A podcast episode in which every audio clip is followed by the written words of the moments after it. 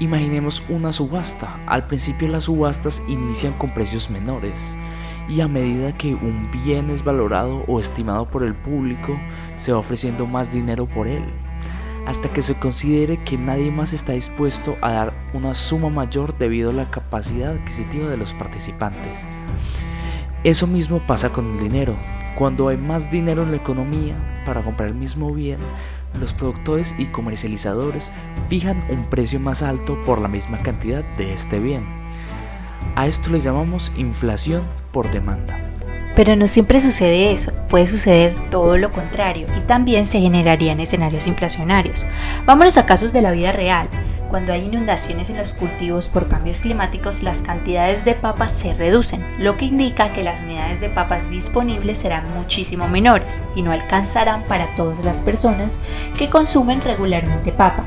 Esto genera un tipo de disputa, pues todos quieren comprar papas, pero no hay las suficientes en el mercado. Ante esto, los vendedores actúan subiendo el precio de la papa para recuperar un poco de los daños y también para que se igualen las cantidades de papa con las personas que tienen el dinero para comprarles a un nuevo precio. A esto se le llama inflación por oferta. En los dos casos anteriores, el valor del dinero en el tiempo sería menor y el precio de los productos se aumentaría grandemente para los consumidores y para el mercado.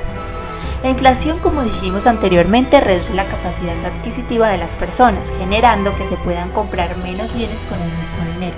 Esto implica que ahora las personas tendrán menos dinero para ahorrar, ya que el ahorro depende de manera directa de los ingresos y el gasto que tengan los individuos.